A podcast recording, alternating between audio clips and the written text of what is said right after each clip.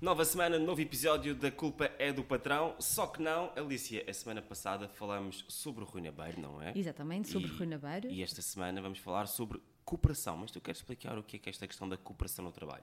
Pronto, aqui é a questão da cooperação. E como falamos a semana passada, ficou a promessa de que estes próximos três programas íamos dedicar mais à comunicação, ou seja, como tirar partido das pessoas com quem nos trabalhamos. E dessa forma, o que é que vai acontecer? Vai ser mais fácil o meu trabalho, o trabalho vai fluir mais na empresa e vamos todos felizes para casa. E Eu Acho que vamos com essa frase. Vamos todos felizes para casa. Exatamente. Aliás, eh, era, era uma das questões que o Rui Nabeiro também defendia. Gostava que os colaboradores estivessem eh, felizes no trabalho para poderem ir felizes para casa. É verdade. É culpa é do patrão, é culpa é do patrão, é culpa é do patrão, Só que não! é culpa é do patrão, é culpa é do patrão, é culpa é do patrão. Só que não! Vamos então a este tema como obter cooperação e pegando já nessa parte da felicidade, não é? Que vai tomar conta dos nossos próximos três episódios. Esta questão da felicidade é muito importante e da cooperação também. E ir feliz para casa é cada vez menos um facto nos trabalhos dos dias de hoje, não é? Porque há muita gente deprimida, principalmente nas grandes cidades, não é verdade? Sim, sim, exatamente. E, e porquê? Porque também tem a ver com o teu sentido de pertença e, hum, e a falta de trabalhar eh, em equipa. A falta de haver amigos no trabalho, que foi aquilo que também nó- nós, já falamos. E aqui a questão da, da cooperação é dirigida ah, a equipas que estão para um líder que está perante uma, uma equipa desmotivada, o que, é que, o que é que pode fazer? E a minha primeira dica para, essa, para, para esse chefe que está desesperado, que é o que eu faço e que é o que funciona, é pensar hum, o que é que essas pessoas estavam à espera de mim e de que forma é que eu posso dar-lhes aquilo que elas esperam de mim. Eh, e isso acontece. Nós, imagina, estás numa reunião de, de trabalho e as pessoas estão hum, ressabiadas, vamos dizer assim, estão chateadas, há um mau ambiente. É uma questão de cara a cara e pensar o que é que vocês esperam de mim. E a partir do momento que tu estás a perguntar à pessoa e ela te está a responder, tu estás a responsabilizar a pessoa. Tu vês o que é que pode ser feito. O que não pode ser feito deve ser explicado. Mas a partir daí tu ficas. hum, está do teu lado a bola. E o que tu fazes é. Então, para que isto aconteça, eu espero determinada coisa de vocês. A Ou seja, basicamente é pôr uns alicerces na confiança. Exato, é o que se chama a negociação moral. Eh, o que é que tu esperas de mim e o que é que eu, que eu espero de ti. Isto é o primeiro ponto para, para ter cooperação. Até porque, e penso que isto acontece contigo, eh, ninguém gosta de fazer coisas quando é mandado, Claro que não. Não é? Ah, E há pessoas que não gostam de ser mandadas. A maior parte das pessoas não gostam de ser mandadas. Eu sou uma delas. Pronto, Eu- eu- ok. Eu, não gosto de ser mandado. Mas provavelmente tu és capaz de fazer uma coisa que até nem concordas muito se te explicarem porque é que tu estás a fazer. Claro. Pronto. Então Se houver o- um planeamento. se houver um planeamento, se houver uma justificação e as pessoas eh, acabam por fazer parte. Olha, ainda hoje eh, teve um, um grande exemplo de, um- de uma empresa que ia mudar a sua imagem. E ela podia muito bem ter decidido sozinha. Mas essa empresa pensou que quem ia andar com os carros, quem é que ia lidar com aquela imagem eram os colaboradores. E aquilo que ele fez eh, foi apresentar as várias propostas e perguntar-lhes qual é que os colaboradores, qual é que eles eh, se identificavam mais. Isso já faz com que tu faças parte e, e acabes por ser mais, mais cooperante. E essa parte de. É porque muitas vezes eu acho que aqui vem a questão de quem manda, ou os diretores, ou neste caso os chefes, têm medo de que a decisão não seja integralmente tomada por eles. Exato. Mas há decisões no dia a dia que têm que ser tomadas por eles e há outras decisões que podemos deixar nas mãos dos colaboradores. Não é? Exatamente, estás a, estás a tocar num ponto fundamental que é quando tu queres, por norma, quando tu queres cooperação é porque queres que alguma coisa seja feita.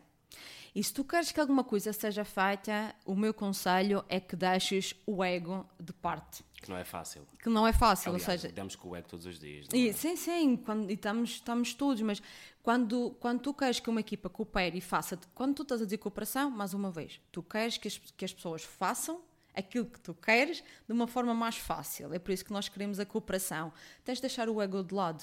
Pode acontecer que, ainda que a ideia seja tua, líder, passes a ideia de que a ideia não foi tua, foi dos colaboradores. E aí tu vais eh, adquirir mais eh, cooperação.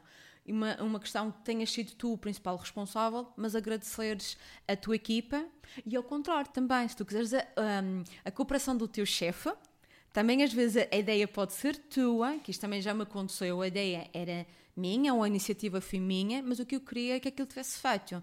E aquilo que eu faço, dou os louros à outra pessoa, para quê? Para eu poder ter a cooperação, porque eu não queria associar aquilo ao meu nome, eu queria que aquilo simplesmente fosse feito. Há- sempre também nas equipas alguém que é mais influente, pessoas que têm outro tipo de ideias, as pessoas mais criativas, as pessoas que são mais práticas, por assim dizer, e depois também temos, temos que pensar aqui na questão de. Eu acho que essa questão de quem é que teve a ideia. Eh, muitas vezes leva-nos para um beco sem saída. Completamente. Não é? Porque vem aquela questão de quem uma pessoa quer superiorizar a outra por causa da questão da ideia ser minha ou ser tua. Sim, Mas sim. num ambiente de trabalho, neste ambiente cooperativo, o que temos que pensar é: ok, tu deste uma ideia, mas precisamos dos outros elementos para a concretizar. Sem E dúvida. muitas vezes eu acho que os chefes são os que sofrem mais disso, não é? Os chefes têm um bocadinho o facto de serem os chefes e para mostrar que mandam, muitas vezes rejeitam ideias e rejeitam eh, pontos de vista diferentes porque não é o mesmo ponto de vista e quem fica a perder são as empresas. Exatamente, mas isso também, também está relacionado com, a, com o controlo. A partir do momento que tu estás a dizer uma ideia diferente daquilo que eu penso e já não vou controlar essa ideia, então é melhor rejeitar. E aí sim, está o caldo Perde-se, entornado, perdes totalmente. completamente e as pessoas desistem. Mas também é preciso os chefes pensar numa coisa, que é o êxito daquela equipa, ou de qualquer ideia, mesmo que não seja deles, é o êxito da cara de quem representa a Exatamente. equipa. Portanto, Exatamente. não há problema nenhum da ideia não ser do chefe, ou da ideia de ser do, até de um elemento que podes não gostar muito, porque também isto é uma coisa que temos de tocar, não é? Ahm, enquanto, enquanto ser humano, não gostamos toda a gente. Mas enquanto chefe também deves ter membros na tua equipa que tu não gostas muito. Claro. E às vezes são excelentes profissionais, mas simplesmente as personalidades não se encaixam. Sim. E nesse caso, às vezes as pessoas rejeitam, não é? Ou Sim, fazem sim, questão de fazer mais- uma espécie de perseguição àquela pessoa e ficam todos a perder. Sim. Mais uma vez, João, é do chefe para o colaborador, também do colaborador para, para o chefe, eh, quando acabas por não, os santos não, não baterem, mas aí tu tens que ver que o que conta aqui é, é um bem maior, que é o bem da, da empresa e das pessoas que trabalham à tua volta e dos clientes. Olha, eu trabalhei num- numa casa em que a maior parte das decisões eram tomadas em conjunto. Era um chefe que era, entre aspas, o, o dono de- do estabelecimento, era uma pessoa que gostava muito de ouvir as opiniões e pensar onde é que poderíamos melhorar. E de facto, o ambiente para trabalharmos era ótimo e havia muitas coisas que nós sentíamos 100% integrados Exato. e sentíamos 100% dentro do, do ambiente e do que estava a passar e depois também tínhamos a noção que o nosso conhecimento em relação à área e ao que estávamos a fazer era enorme Exato. porque não havia muitos pontos negros, nós estávamos quase dentro de tudo. Obviamente há partes que não nos competem, a parte das finanças, ou Sim, sim, etc, sim. etc, ou ganhos, ou mas que já se vai perdendo também nos dias de hoje. Sim. Porque a maior parte das dinâmicas mostram mesmo os ganhos, mostram mesmo o que é que se Exatamente. paga, o que é que se ganha e quanto é que vai para aqui e quanto é que vai para ali. E eu sentia que esse ambiente foi talvez dos melhores ambientes que eu já trabalhei, porque sentíamos todos dentro do mesmo barco e toda a gente sabia de tudo. Para assim Claro, dizer. claro. E isto sem Era grandes, transparente. sem isto sem grandes planos de felicidade, nem, é, isto aqui é uma questão mais de atitude. Depois disso, então, é que vêm os planos da felicidade e vêm os bónus. Primeiro, eh, fazer com que a equipa eh, sinta que faz parte de- das decisões e assim ela vai fazer parte da resolução dos problemas. Alice, muito obrigado. Obrigada. Aqui estamos nós. Até para a semana. No, a, a culpa é do patrão, só que, Só que não, não. Já ia dizer o nome não para ser teatro. Galera, galera, galera. Até que a morte nos separe. Aqui estamos nós, até que a morte nos separe. Não, aqui estamos nós, na culpa é do patrão. E para a semana vamos falar de Eu adoro reclamações. Eu adoro E reclamações. tu adoras reclamações. Toda a gente sabe disso. É culpa é do patrão, é culpa é do patrão, é culpa é do patrão, Só que não. É culpa é do patrão, é culpa é do patrão, é culpa é do patrão. Só que não.